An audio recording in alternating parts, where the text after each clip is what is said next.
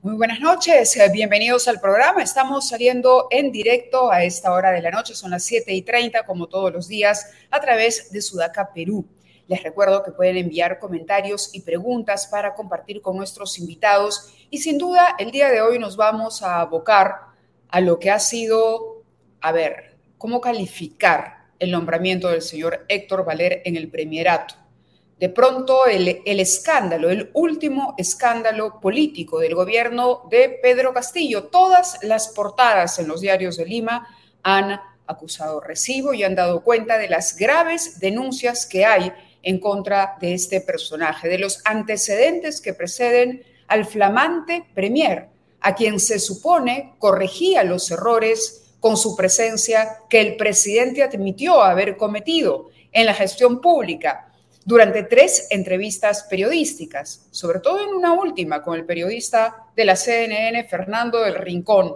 Entonces, lo que sucede cuando uno nombra un gabinete impresentable, como el que ha nombrado el presidente Castillo, cuando uno pone a cargo del Ministerio del Interior a personas investigadas por tráfico de drogas o por violencia familiar contra su propia hija en el Premierato, Evidentemente en el Congreso hay reacciones, en la prensa hay reacciones y expresiones como moción de vacancia o cuestión de confianza nuevamente vuelven a ser utilizadas con una frecuencia sorprendente. Se convierten en parte de nuestro día a día. Para hablar de ello, para hablar de lo que está ocurriendo con las reacciones y con lo que podría ocurrir finalmente con este gabinete Valer, Hemos convocado esta noche a dos congresistas. El primero de ellos es el almirante José Cueto, congresista de Renovación Popular, que es precisamente la bancada que impulsa una nueva moción de vacancia.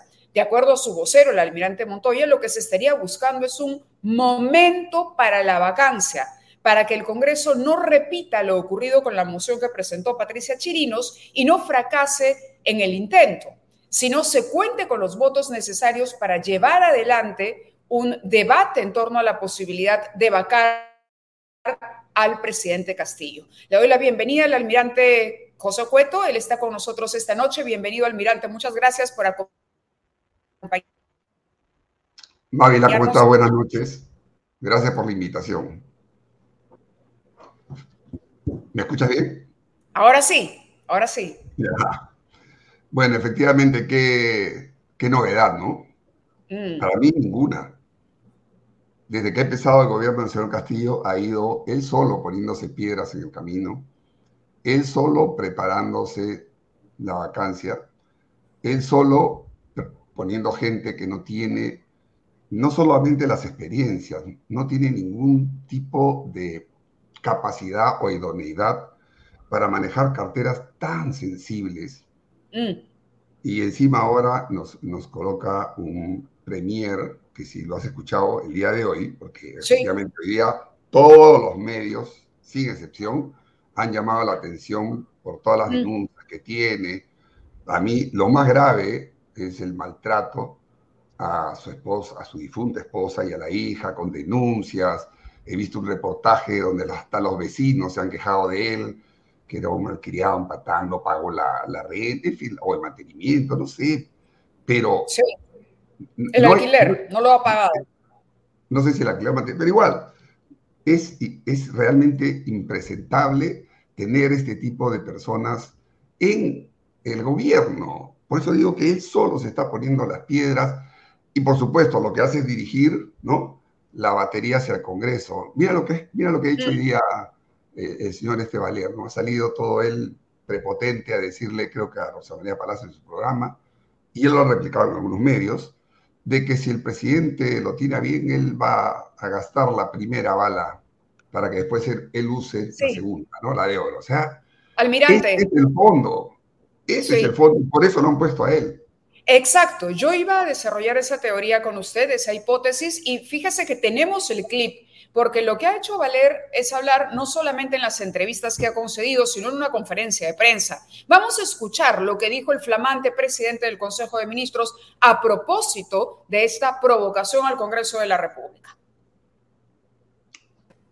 Y cuando llamé la atención a mi hija como aquel ciudadano padre que llamó la atención a su hijo en Miraflores cuando estaba agrediendo a un serenajo, yo al interior de mi casa, como lo hace cualquier padre de familia, llamé la atención no una, sino varias veces a mi hija por su forma de proceder contra su madre, a veces contra mí, porque era una muchacha en pleno estudio de medicina y tenía que alcanzar sus metas y no lo estaba haciendo como queríamos nosotros, porque también la universidad era muy cara y estaba perdiendo algunos ciclos. Y esas llamadas de atención de los padres creo que ha servido algo para que hoy en día mi hija, Caterine Urcelia Valer Montoya, sea una médico cirujano y en su página web, no de ahorita, en su página web y en su Facebook,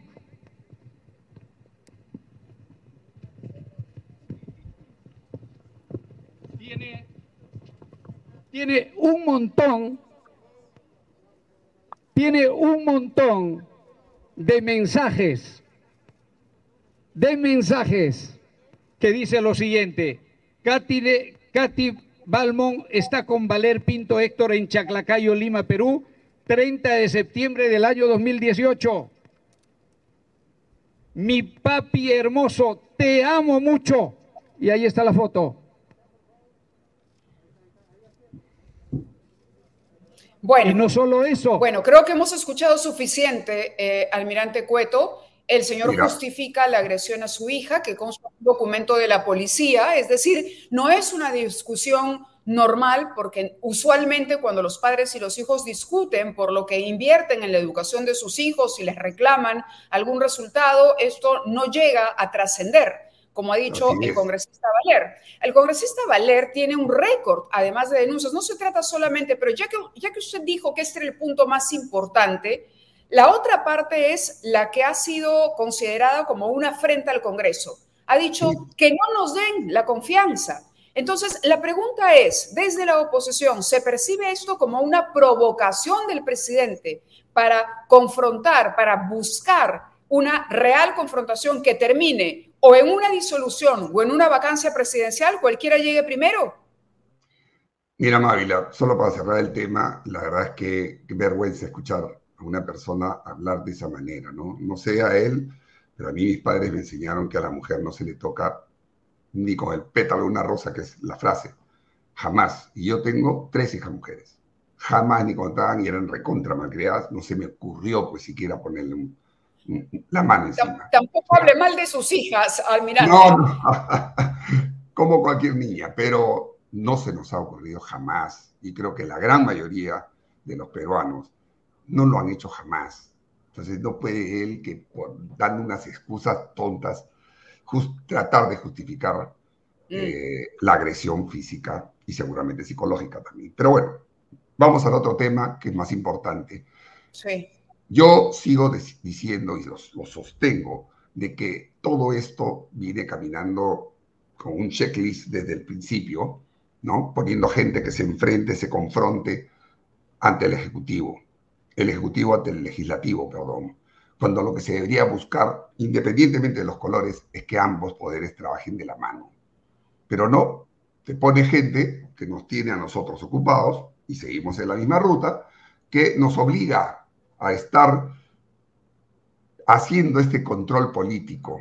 Y claro, apenas uno empieza mm. con estas cosas, viene el ataque. El, Congreso es obstruccionista, sacan toda esta narrativa de los radicales y ponen gente, dentro de los que estás ahí mostrando, que tienen una serie de cuestionamientos, de, delitos, de acusaciones.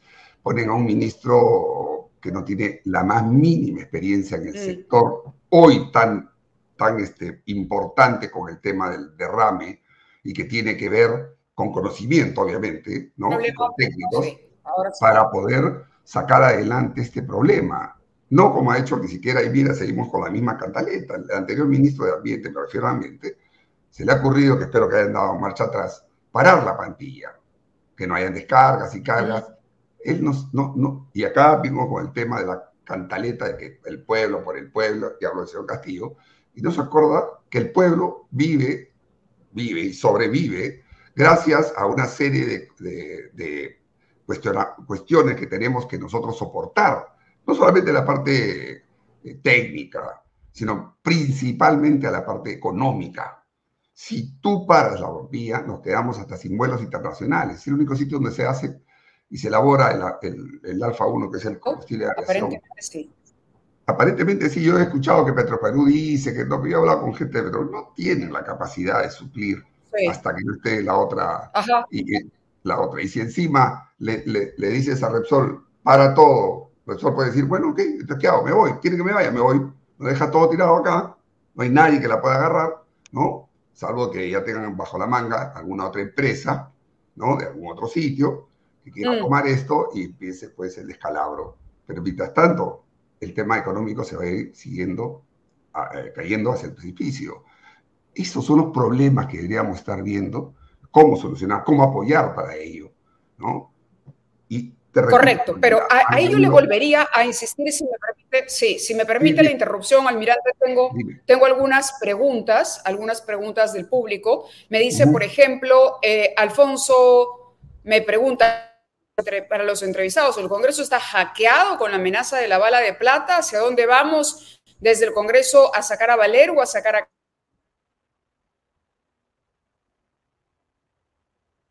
mucha culpa porque él lo llevó al Congreso.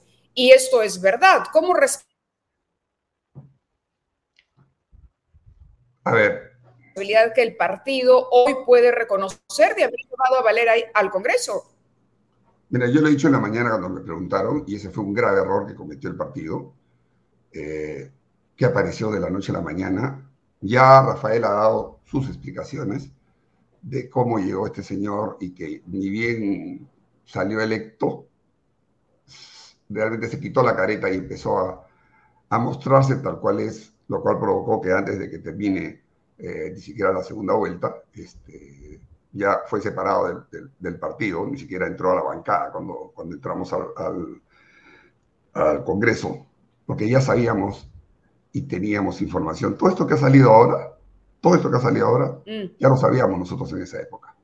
Y fue, y acá me da culpa al partido de nosotros de haber permitido que una persona con esos este, pergaminos, que por lo menos ninguno de nosotros lo sabía y creo que Rafael tampoco, eh, se haya presentado y haya entrado al, al, Congreso.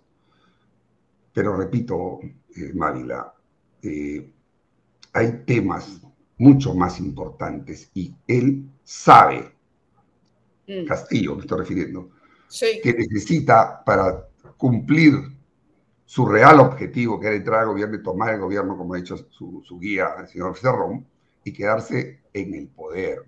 Ganar una elección, lo ha dicho varias veces, no es ganar el, ganar el poder, es quedarse en el poder. Y para eso, el único obstáculo que tiene ahora es el Congreso. Entonces, ha ido poniendo gabinetes con gente que son impresentables para que el, el, Congreso esté haciéndoles interpelaciones, censurando, y, por supuesto, por otro lado, ellos siguen avanzando, topando las prefecturas, preparando el terreno para su asamblea constituyente. No le ha ligado lo de Sur, no le ha ligado lo de la asamblea constituyente, porque ya hoy día el tribunal ha dicho que lo, también ha dicho lo del voto de confianza, está bien lo que está, no es inconstitucional.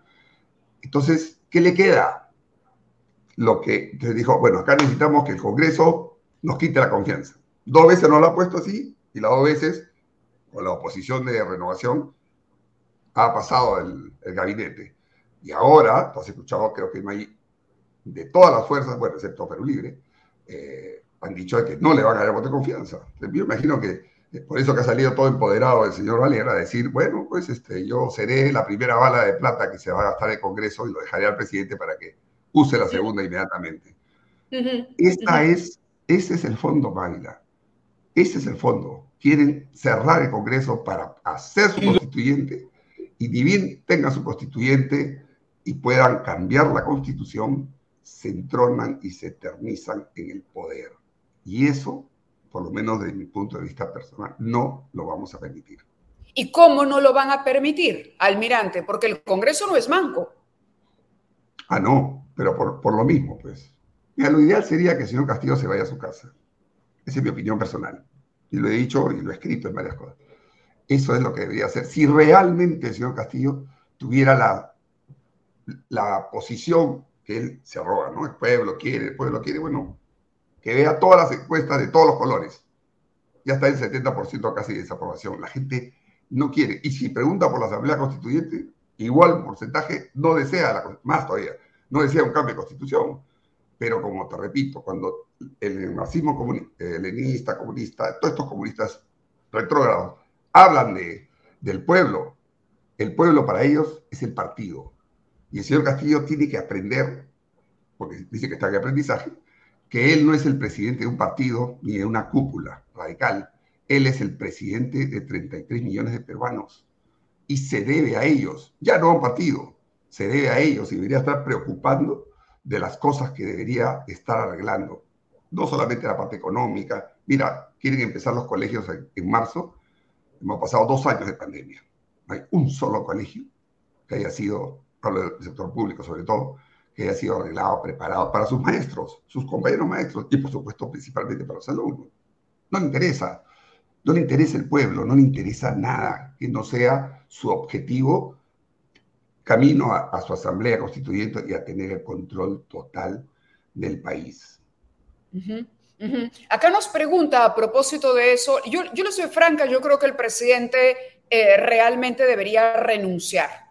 Yo creo que el presidente ha hecho una admisión a confesión de parte, relevo de prueba, en las tres entrevistas que se le hicieron, el presidente ha dicho estoy aprendiendo y lamentablemente el Perú no es la escuela del presidente de la República, pero difícilmente renunciará el presidente. Entonces aquí estamos un poco en el manejo que hagan los poderes del Estado, respetando, por supuesto, la Constitución, que es nuestra Carta Magna, el control político que tiene que hacer el Congreso. Una pregunta interesante que nos llega de Charlie para usted, dice, ¿estaría de acuerdo, almirante, en elecciones generales adelantadas, es decir, tanto presidenciales como congresales, que es eh, el riesgo eh, que corren también los congresistas de, perder su curul y de salir del Parlamento si es que esto finalmente estalla y explosiona? Si me preguntas de forma personal, te digo que sí. Te digo que sí. Todos, de nuevo. Sí, todos, sí. Mira, y salir de esta vorágine que nos han metido, que acá le voy a dar un poco de razón al señor Castillo, no es solamente él, lo ha encontrado, pero eso no le quita la responsabilidad, porque cuando tú asumes un cargo, asumes el activo y el pasivo. Y para eso te presentas. O sea, no mm. para sentarte y decir, esto viene de años atrás, está bien. Desde la época del señor Vizcarra, Sagasti, todo esto ha ido caminando hacia el abismo. Y han preparado ellos el camino para que suba el señor Castillo. Pero si mira, tenemos que arreglar esto. Si eso significa que todos nos tenemos que ir, nos vamos todos. No tengo ningún problema. Así que a mí... Ahora, hay algo, innegable. en eso, sí, en eso, almirante, yo no estoy muy de acuerdo. Yo creo que Castillo, nos guste o no, salió electo, fue elegido, ahí no hubo fraude, pero podemos discrepar, podemos tener percepciones distintas. Yo estoy en la línea de que el señor Castillo salió elegido, que los partidos no ofrecieron candidaturas que pudiesen eh, vencer o atraer al electorado para ocupar el lugar que hoy ocupa el presidente, pero al margen de ello, al margen de ello, ¿qué pasaría si el presidente en un momento de lucidez renunciara? Dina Boluarte asumiría, ¿cuál sería la actitud del Parlamento? ¿Cómo ven? ¿Cómo se analizaría una sucesión en manos de la señora Boluarte? Mira, es lo que la Constitución manda. Nadie tendría por qué sorprenderse. Eso es lo que manda la Constitución. A, pesar de que ella ha dicho que si lo vacan al señor Castillo, ella también se va. Bueno, acuérdate que en la época que estaba eh, lo de la eh, la vacancia del señor Kuczynski, el señor, el señor Vizcarra dijo varias veces, ¿no? Que todos nos vamos, que no es mentira, pues él estaba preparando también el terreno para fungirse la banda presidencial. Así que bueno, son frases, nada más, pero del dicho al hecho, bueno. Pero lo que toca, si se le va, si renuncia, como fuere, y la Constitución ordena que el, que sigue en, el, en, la, en el relevo de la, de la presidencia es la vicepresidenta, pues tendrá que asumir. Y nosotros tendremos que seguir en nuestra función desde el Congreso, verificando de que no hayan este tipo de sinsabores, sobre todo para, para el país, ¿no? que ya estamos creo que bastante, bastante afectados en todos los aspectos. Y pena, porque este, este año va a ser un buen año para las materias primas. Sin embargo, almirante, también nos escriben preguntando con alguna preocupación por qué Renovación Popular, el Fujimorismo, Perú Libre, ¿no? que ideológicamente están uno en el polo del otro, eh, están de acuerdo en traerse abajo, por ejemplo, la reforma del transporte y la reforma educativa. Es decir, ahí hay un terreno de, coincidencia peligroso que marca un retroceso, es evidente, va, hay marchas que se están proponiendo para defender la reforma de la educación. Y sin embargo ahí la derecha más radical y Perú Libre y el gobierno que ha dicho no observaré este retroceso con respecto a la SUNEDU pareciera pues un, tema de canje de negociación. Están negociando ciertas reformas o contrarreformas con el Ejecutivo para nada, Mávila. Eso te demuestra a todos estos recalcitrantes, ¿no? Que nosotros no es que tengamos, que seamos extremistas de derecha ni nada. Nosotros hemos evaluado perfectamente, y me puedo referir al tema de la educación, todo, todo lo que ha venido pasando desde la creación de la. Hay un grupo, hay un grupito manejado por el señor Sagasti. Si tú ves desde que nació la SUNEDO hasta el día de hoy, toda la conformación del directorio es puesto por el Ministerio de Educación. Todo. Dice que es eh, por concurso público, pero ¿quién maneja concurso público? La SUNEDO, el Ministerio de Educación. Todo está hecho. ¿Ve la ley de presupuesto? Todo lo que se tiene que hacer pasa por el Ministerio de Educación. autonomía no hay.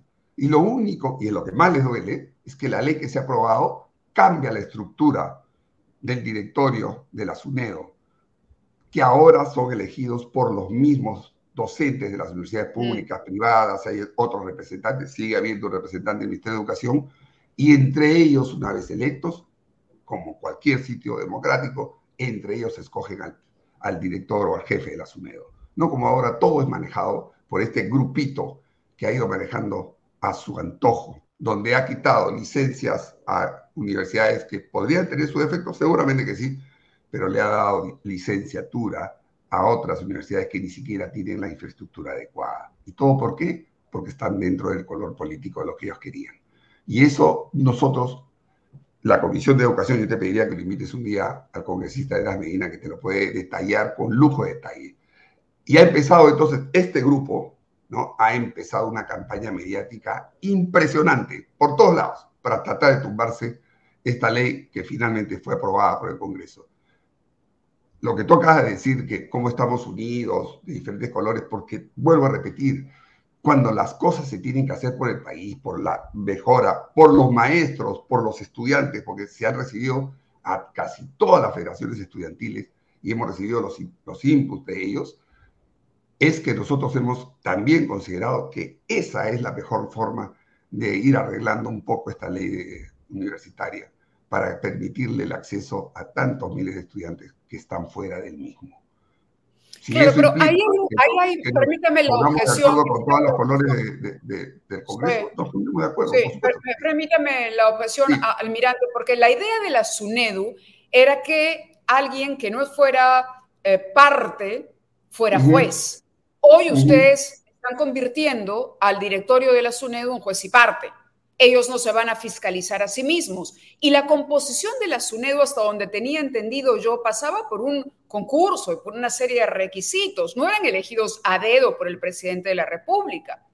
En este caso, van a ser las universidades las que van a elegir quién fiscaliza las universidades y el control de la educación. Falacias. Los que van a escoger a los miembros del directorio de SUNEDO son los docentes. Están en esa cantaleta de decir que van a ser juez y parte cuando antes la Asamblea Nacional de Rectores la componían solo los rectores. No, señor.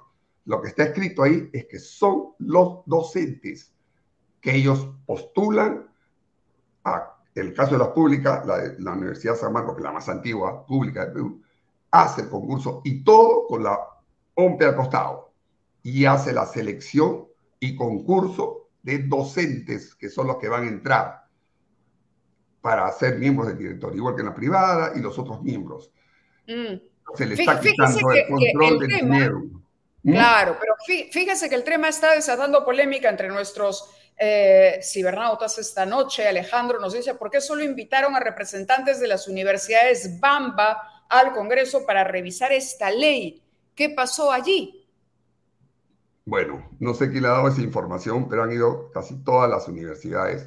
Por eso te repito, yo tengo la información de haber leído el dictamen y cómo se ha llevado a cabo, porque el congresista Medina, era Medina, que es el presidente de la Comisión de Educación. Claro, eh, es de Perú Libre, Esdras Medina. No, era Medina de Renovación, Mayla.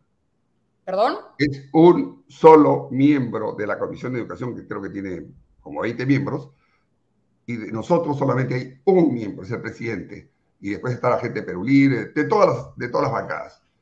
De acuerdo, de acuerdo. Ah, pero, pero la respuesta entonces, sí, de pronto yo, yo, los apellidos, pero la, pregunta es por qué se tomó en cuenta y se puso en, un balance o se le dio un peso mayor a los representantes de estas universidades frente a las otras. No es que, mira, hasta donde yo tengo entendido de lo que he conversado con el, con el congresista Medina, eh, no es que solamente se haya citado a una u otra universidad, han ido a todo, y es más, la comisión se ha movido permanentemente y ha ido a Ica, ha ido a Trujillo, a Quito, se ha ido a, a Arequipa, a cuantos sitios, y ahí se ha reunido abiertamente con los alumnos, con los rectores, docentes, se ha recibido toda la información para poder, con conocimiento de causa, no de los papeles, sino escuchando a los alumnos, escuchando a los docentes, escuchando a los rectores, para poder llevar a cabo consensuadamente, con toda la fuerza, este dictamen que ha sido aprobado por el, Congreso anterior. No es cierto que únicamente se han eh, recibido los, los de las universidades llamadas Bamba, porque te sorprenderías de saber de algunas universidades licenciadas que no tienen absolutamente, además hay una que tiene solamente un terreno. ¿Cómo licencias una universidad que tiene terreno? Mm. Y casos de esos hay más. otra pregunta, almirante, si me permite. Sí, dime. Sí, eh, ¿usted cuál, fue su voto eh, respecto a la censura del ministro? Respuesta y yo no caiga en alguna imprecisión. ¿Usted votó por la censura o votó por la permanencia de este ministro, que es uno de los más cuestionados y que ha sido ratificado y es parte de lo que hemos considerado nosotros un, un a ver, un gabinete impresentable? como el que ha presentado en, a ver, por momentos en términos generales el, presidente de qué Castillo. Ministro, ¿De qué ministro me hablas? Se congela la imagen, Mávila. ¿Aló?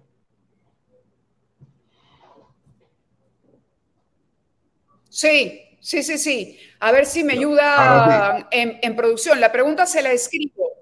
Sí, se la escribo. Eh, ¿Votó por la censura o no del ministro de Transporte, Silva? Silva, su voto. ¿Qué pasó con Silva? A ver, hasta donde yo recuerdo, al ministro Silva no se le censuró, se le interpeló, que es diferente. ¿No? Fue a la interpelación, sí.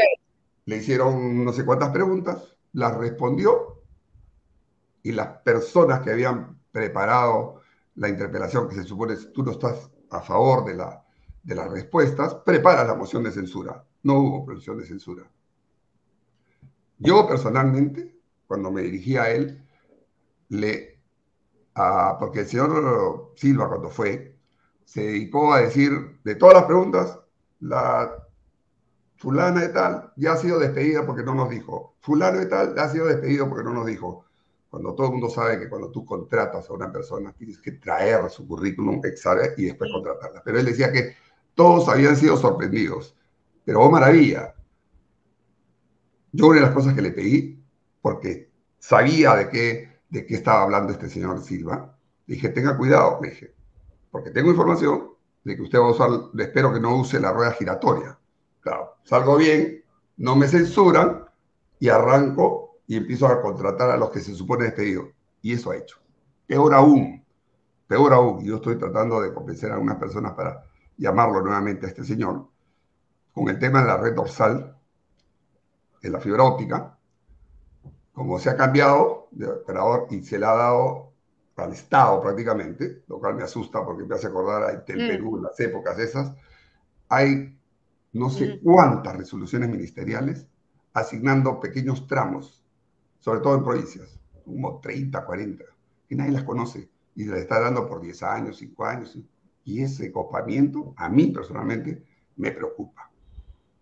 Mm, claro, pero no se llegó a los votos para censura, es decir, para presentar una moción de censura. Cuando se votó en la interpelación, no se llegó, se necesitaban votos para presentar esa moción. Eh, eh, por eso le digo, el desencanto de la población con el presidente eh, va de la mano con el desencanto frente al Congreso. Hoy, concretamente, para ir cerrando, ¿qué se puede hacer con Valer antes del voto de investidura. No hay, no hay ningún mecanismo para llamar a Valer, por ejemplo, o para llamar a los otros ministros cuestionados y empezar el control político antes de una presentación eh, del gabinete formal para el voto de confianza. Por supuesto, se le puede interpelar al, señor este, Valer. Y no, no te puedo adelantar si se va o no va a hacer, porque estoy dando mi opinión todavía. No nos hemos juntado con todo lo que está pasando, porque todavía hay gente que tiene la esperanza, yo no, que tiene la esperanza de que el presidente se va a dar cuenta, yo sigo pensando que lo ha hecho a propósito, y lo va a sacar. Porque es impresionante la presión mediática que hay y también de instituciones, ¿no? Hoy día he leído al defensor del pueblo en, la misma, en el mismo sentido, mm. para que este señor, diciendo al señor Castillo, enmiende usted y cambie a este señor, a cambiarlo a él, tiene que cambiar, bueno, no va a nadie, no cambiar a él y puede volver a poner a todos los ministros que tiene. Pero hay varios ahí que deberían ser relevados, ¿no? Pero hay, siempre hay control, hay, hay, control como para hacerlo, ¿no? El tema es, de acuerdo. retomo tu, tu pregunta, el tema es que hay que tener... De acuerdo, almirante. ¿Mm?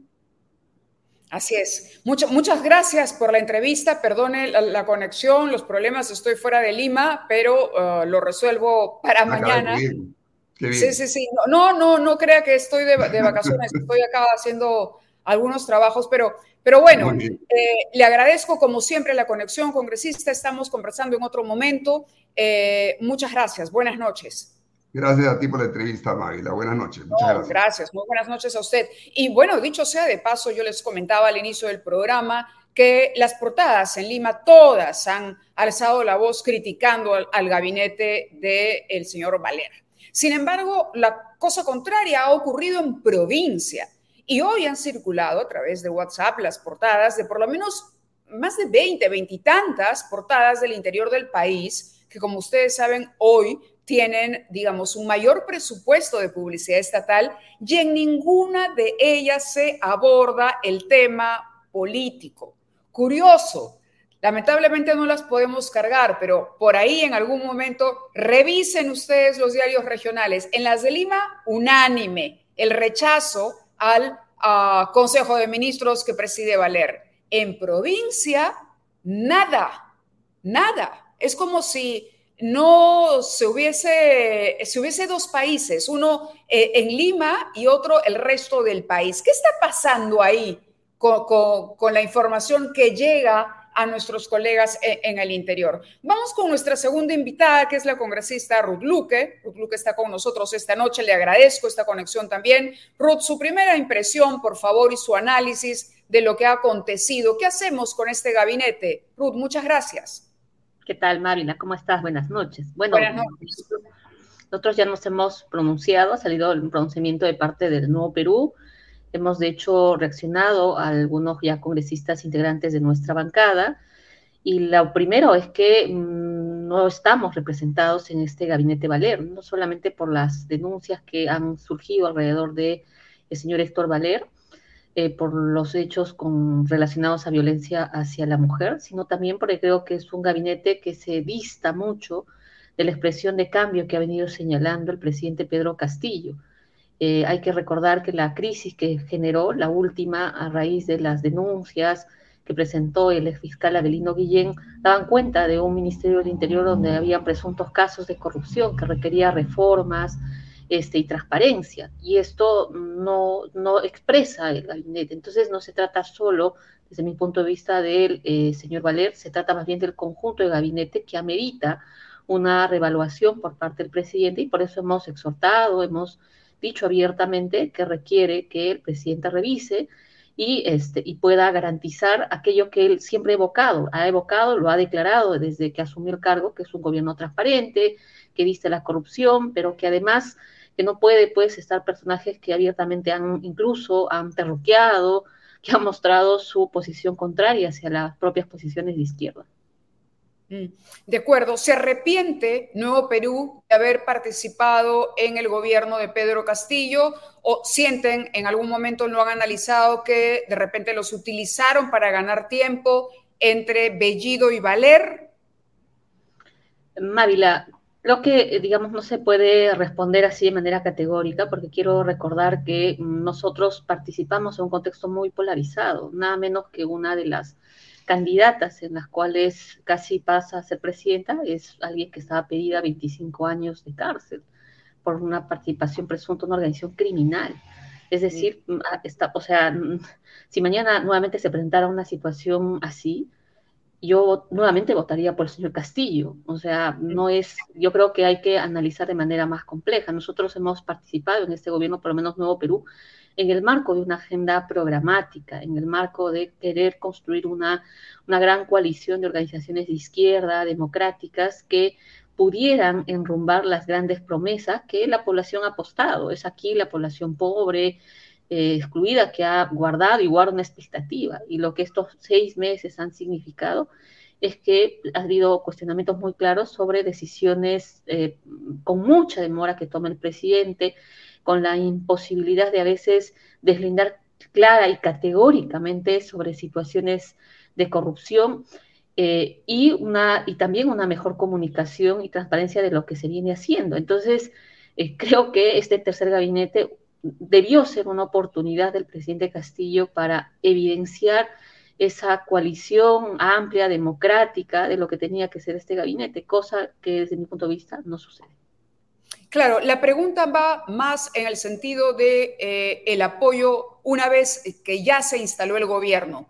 Si ustedes se arrepienten como grupo de izquierda de haber, por ejemplo, colaborado con cuadros técnicos eh, en la gestión de Castillo, ¿no? Mirta Vázquez, por ejemplo, eh, el periodo en el que ella está, ella lo que ha revelado es que nunca hubo una relación de real confianza entre el presidente y ella. Entonces, ¿no, habrían, ¿no han sido ustedes utilizados como tontos útiles por un gobierno que lo que realmente busca es esta asamblea constituyente y disolver el Congreso?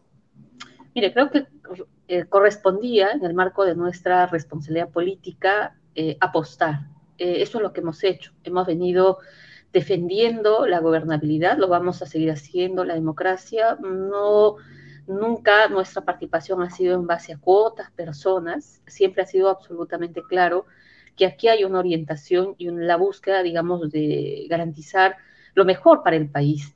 Em, lamentablemente esto no es, parece que no es viable y eso creo que demanda una responsabilidad directa de lo que realmente quiere el presidente Pedro Castillo. Eh, nosotros eh, no nos hemos puesto de costado, hubiera sido fácil simplemente tirar la toalla. En una situación en la que estamos, Mávila, digamos, creo que nos correspondía como organización política de izquierda, democrática, este, poner, ponernos la camiseta, y eso es lo que hemos hecho, hemos participado, han habido dos ministerios en los que hemos estado, por lo menos desde Nuevo Perú, y también ha habido la participación de otras organizaciones de izquierda, donde eh, entiendo que evalúan también políticamente, y, este, y, creo que también no podemos negar que han habido avances o anuncios, en todo caso, fundamentales. Este tema de poder iniciar una renegociación para la masificación del gas, aún truncada, pero es algo que se ha dado producto de esta participación. Lo mismo en el caso agrario, lo mismo en el caso del presupuesto del 2022, donde han habido este, los profesores gozan de un buen presupuesto, se ha previsto un presupuesto para la atención a personas afectadas por metales pesados, o sea, no se puede negar que han habido cosas positivas pero que evidentemente, mm, digamos, sí requiere un mejorar, ¿no es cierto? Y esa es una responsabilidad que recae directamente quien está a cargo, que es el presidente de la República también. ¿Quiere Pedro Castillo cerrar el Congreso? ¿Es un acto de provocación poner a Valer a cargo? Mire, no sé si sea un acto de provocación o no. Desconozco cómo el presidente Castillo viene tomando sus decisiones, cuál es el círculo, digamos, que lo rodea. Creo que me da la impresión que no ha llegado a dialogar con el, partido, en este caso con su bancada en conjunto. Creo que las críticas no solo han venido, eh, digamos, han venido de todo lado, de todos los sectores, este, y creo que lo que se le está pidiendo al presidente es que haga una revaluación, un replanteamiento del tipo de gabinete que está presentando al país.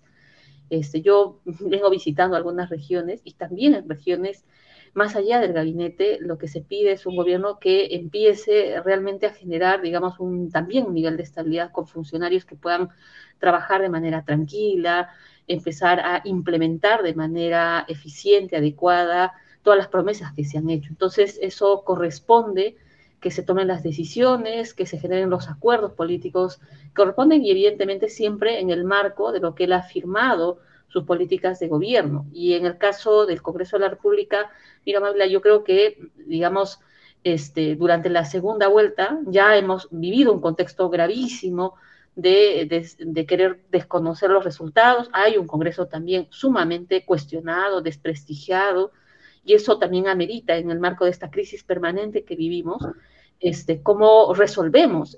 No se trata de una solución tampoco de sacar una persona por otra. Creo que amerita una reflexión de parte de todos los partidos políticos, mm. indistintamente de izquierda o de derecha, pero que apuesten por garantizar la democracia para empezar a hacer las reformas que correspondan, porque eh, no podemos seguir agotándonos crisis tras, tras crisis en una pandemia y donde ya la población está golpeada económicamente.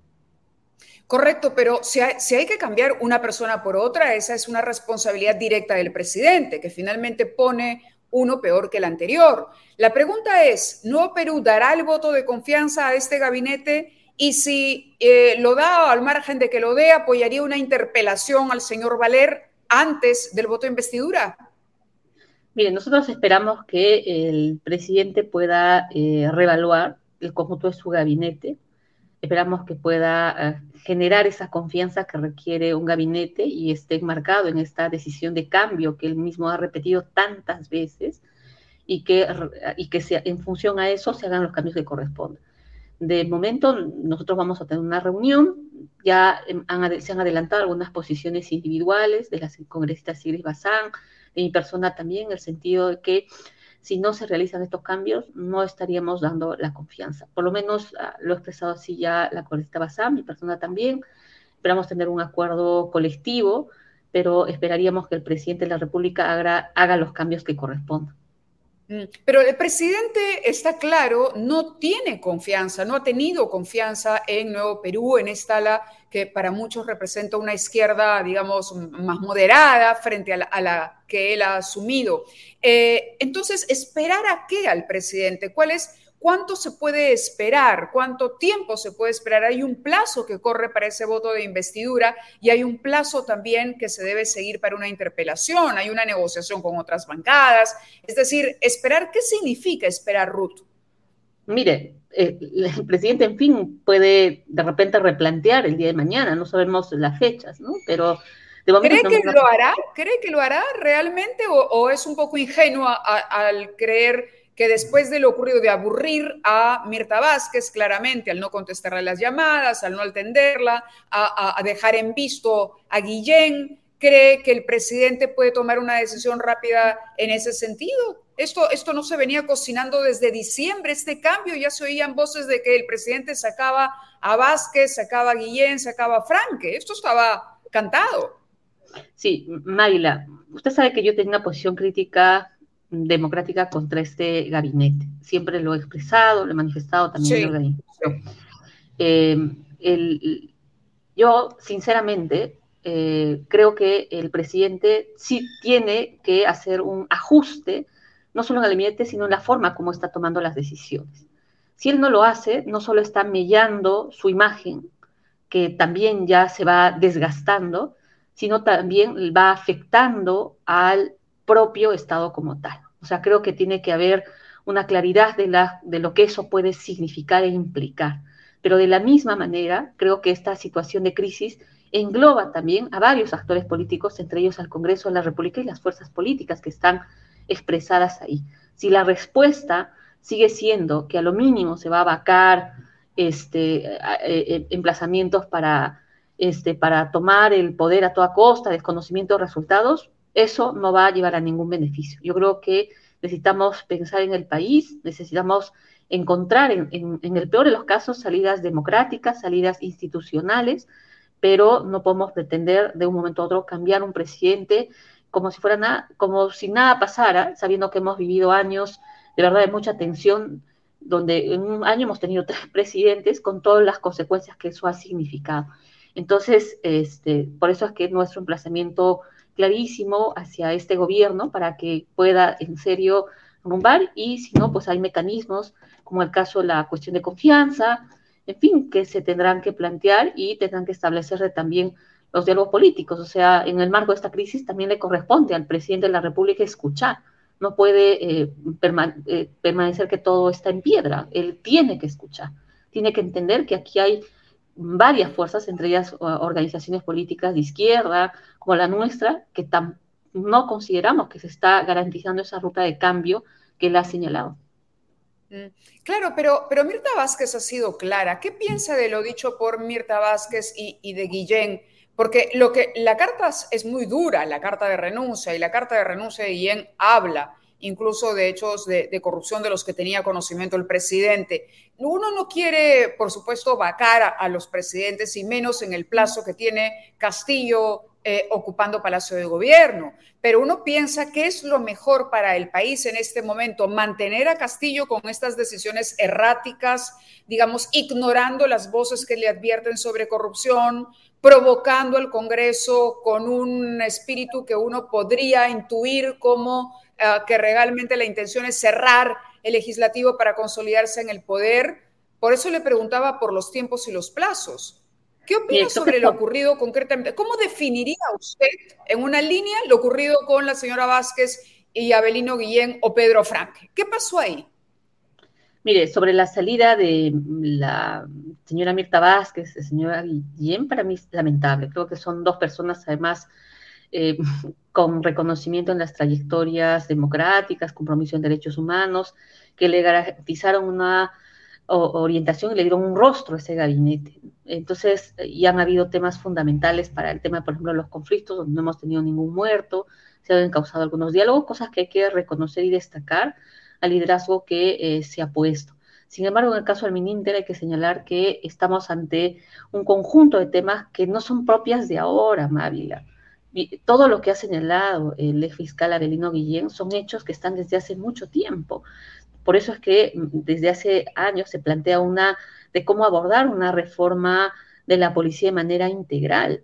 claro, pero no porque estén mucho tiempo ahí, vamos a ser permisivos. Es decir, sí, pues la corrupción se instaló en el Perú hace mucho tiempo, debemos aprender a convivir con una mochila que cargamos porque es antigua, ya está casi, es parte de, nuestra vida. Eso, eso es una actitud un poco conformista, ¿no?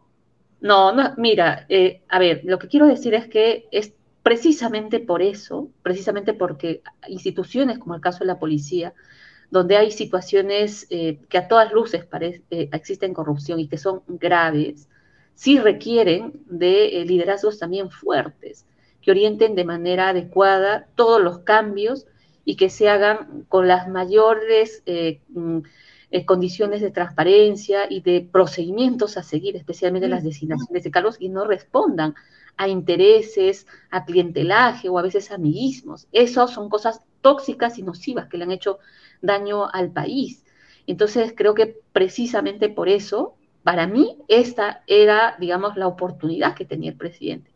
Y es una oportunidad que no la está aprovechando. Y ese costo lo estamos pagando los peruanos. Y esas son cosas que se tiene que comprender este, y son temas que hay que abordarlo, especialmente eh, quienes estamos este, representando al país y que tenemos que mantener una actitud vigilante, fiscalizadora. Y creo que el Ministerio Público, Mávila, respecto a distintos temas que se han ido ventilando, se han estado aperturando investigaciones y que, bien que el Ministerio Público mantenga la autonomía y creo que eso es algo que necesitamos preservar. Ahora más que nunca sabemos que en situaciones de crisis necesitamos valorar la autonomía que representan los distintos espacios del Estado, especialmente el sistema de justicia. Mm, claro, no, pero yo le preguntaría también por una autocrítica. Usted acaba de decir una palabra, ha dicho, esta era la oportunidad y la oportunidad surge luego de una crisis. La crisis estaba instalada. ¿Qué hizo mal Mirta Vázquez? ¿Qué hizo mal la izquierda de Verónica Mendoza cuando formó parte del gobierno de Pedro Castillo o no debió formar parte nunca? Porque no solo los perjudica en este contexto, porque los deja mal parados, sino porque perjudica lo que podría ser la izquierda en el futuro, una alternativa de candidatura de izquierda. Castillo está dejando mal a toda la izquierda, está arrastrando a todos con una gestión desastrosa. A ver, creo que hay un tema que nos involucra a toda la izquierda, que es la capacidad y de haber articulado de manera clara y adecuada colectivamente. Creo que eh, no hemos oh, logrado, desde mi evaluación personal, establecer una coalición con una agenda política este, colectiva. Este, desde el Congreso, digamos, hemos hecho diálogo, esfuerzos, pero no tenemos de manera clara, digamos, una agenda parlamentaria común de izquierda, más allá de las coincidencias que hayan en temas. También hay discrepancias, pero creo que en el caso eh, efectivamente del gobierno, creo que ha faltado eso. Se han hecho esfuerzos, pero creo que no han sido suficientes, Mávila. Yo por lo menos lo reconozco de manera autocrítica, creo que han sido absolutamente insuficientes. Este, y también mm. creo que venimos pues de una crisis ya bastante fuerte como país, donde eh, no estamos logrando abordar los temas estructurales que están atravesando estas crisis, ¿no? Eh, que tienen que ver un tema, que es, por ejemplo, el tema del proceso constituyente. Es algo que ha surgido, se ha polarizado en la segunda vuelta, ha seguido habiendo en este contexto. Desde el Congreso se ha intentado cerrar a través de los votos, eh, no abordar el tema, decir que eso casi, casi es un poquito antidemocrático. Entonces creo que nada de eso contribuye y no hemos ingresado ni siquiera al debate de por qué, de qué contenidos, de cómo, ¿no? Seguimos dejándolo en el título con la incapacidad de plantearlo este, y se queda como la sensación que eso más bien va a ahondar la, el contexto del país. Entonces, creo que hay, desde mi punto de vista, creo que yo veo esos dos procesos de autocrítica, este, que como colectivo hay que hacer. Evidentemente, las evaluaciones tienen que ser constantes. Nosotros también estamos en un proceso de balance como organización del Nuevo Perú, eh, eh, y, pero creo que lo fundamental es cómo logramos este, garantizar, digamos, que eh, lo poco que tenemos de democracia no se pierda y, que en cualquier situación, pues, este, sea lo menos desfavorecida nuestra población, que finalmente son quienes llevan los efectos y los impactos de cualquier crisis de estas. ¿Debería renunciar el presidente? Nosotros, como te dije, no estamos de acuerdo con esa posición ni con medidas. La vacancia es otra cosa, pero una renuncia, admitiendo que él no está a la altura del cargo. Mira, por el momento, digamos, no lo hemos abordado en ese nivel de evaluación. El momento creemos que no lo amerita, no lo amerita, porque creo que eso le da eco a una mayor profundización este, de la crisis. Creo que más bien necesitamos las distintas fuerzas políticas, democráticas, eh, eh, seguir emplazando y exigiéndole al presidente que eh, ponga un gabinete que pueda generar esa confianza hacia todos los sectores. Creo que esa, esa tiene que ser el, conjunto de voces que deberían salir y que esto no debería dar pretexto más bien para ese avance eh, de renuncia que en el fondo guarda un, tono vacador desde mi punto de vista. Mm. Me pregunta Javier Ernesto, dice, ¿qué, ¿qué hará su partido con Indira Wilca, Marisa Glave, Tania Pariona? Mm, bueno, en el caso de Marisa Glave, las descongresistas Tania Parión, Indira Ulca, ellas, bueno, saben que no militan en el Nuevo Perú, ellas están, entiendo, formando otra organización, ¿no es cierto?, que han conformado, y desde ese espacio también vienen, han expresado ya una posición rechazo a este gabinete, este, y evidentemente han denunciado que no es posible que pues una persona que eh, lidera un gabinete tenga todas las denuncias gravísimas que hemos escuchado y con justificaciones absurdas, Mávila. Yo estoy realmente impresionada por cómo se intenta justificar eh, e incluso decir, bueno, este, yo le llamé la atención, eso es absolutamente es absolutamente repudiable, es intolerable en un país además donde vivimos tantas cifras este, de violencia, este, donde las mujeres evidentemente somos las principales víctimas. Así que creo que como mujeres, como país, no merecemos este, un gabinete liderado por eh, el señor Valer. Sí, claro, pero el que pone a Valer es el responsable, o sea, Valer asiste a una invitación. Entonces, decir fuera Valer es decirle a Castillo, saca a Valer. Valer no se va a ir. Usted lo ha escuchado. Valer voluntariamente no se va a ir. Y es paradójico porque es un presidente que ha dicho ante la prensa internacional que él está aprendiendo a gobernar. ¿Le dará el tiempo, cree usted, Ruth? ¿Le alcanzarán los cinco años para aprender? ¿O cree que la elección de Valer supone un retroceso en el aprendizaje del presidente? ¿Es un avance? ¿Es un chascarrillo, como decía un amigo mío? ¿Está el presidente en capacidad de aprender a gobernar? Así de directo. Mire, a ver, el presidente de la República creo que eh, sabe eh, en este momento que hay varias fuerzas políticas, entre ellas fuerzas políticas de izquierda como la nuestra, que claramente hemos expresado nuestro rechazo a la composición de ese gabinete. Sabe que no es el gabinete que está garantizando la opción de cambio. Por tanto, esa es la decisión política que le corresponde a él como presidente de la República. Sí, mm, pero ya nos votó. Está expresado y te ha adelantado Mávila que eh, si este gabinete se revierte, por lo menos mi posición personal, y como también lo ha expresado la cuenta Siri Bazán, es no otorgarle la confianza a este gabinete. Y él está obligado. exactamente. y él está obligado a generar un el cambio que corresponde por los canales institucionales que corresponde. Este, yo espero que haya absoluta comprensión de lo que se está en juego. Aquí no se trata de lo que le interesa solamente al presidente. Aquí lo que se trata es de cómo pensamos en el país y cómo le dotamos de transparencia, cómo le dotamos de un gabinete que asegure esas esperanzas de cambio que ha generado. Esa, esa es la posición y eso es lo que nosotros vamos a seguir emplazando este, al respecto. Sí, para terminar, quisiera que, me dé su opinión sobre la foto del día, que es la foto del presidente Castillo, muy sonriente, muy relajado, con el presidente Jair Bolsonaro, ¿no? que ideológicamente también está en las antípodas suyas. Ahí está Bolsonaro hablando de los proyectos en conjunto entre Perú y Brasil, ¿no? del restablecimiento, de la mejora, de, estrechar relaciones. ¿Qué sentimiento le suscita esto a, una mujer de, izquierda? Mavila, ese viaje estaba anunciado, ¿recuerdas? Lo, se informó públicamente. Este, a mí, digamos, más allá de la foto, sí me preocuparía si detrás de eso si hubiera una, em, un retroceso y una lógica de reafirmación de conservadurismo y antiderechos.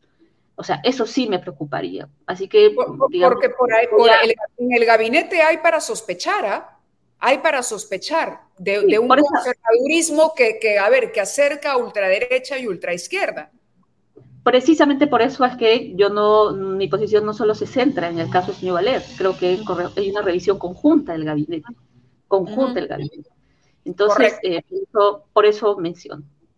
Muy bien, muchísimas gracias, eh, Ruth, por estar con nosotros esta noche. Vamos a estar pendientes, por supuesto, del acontecer nacional.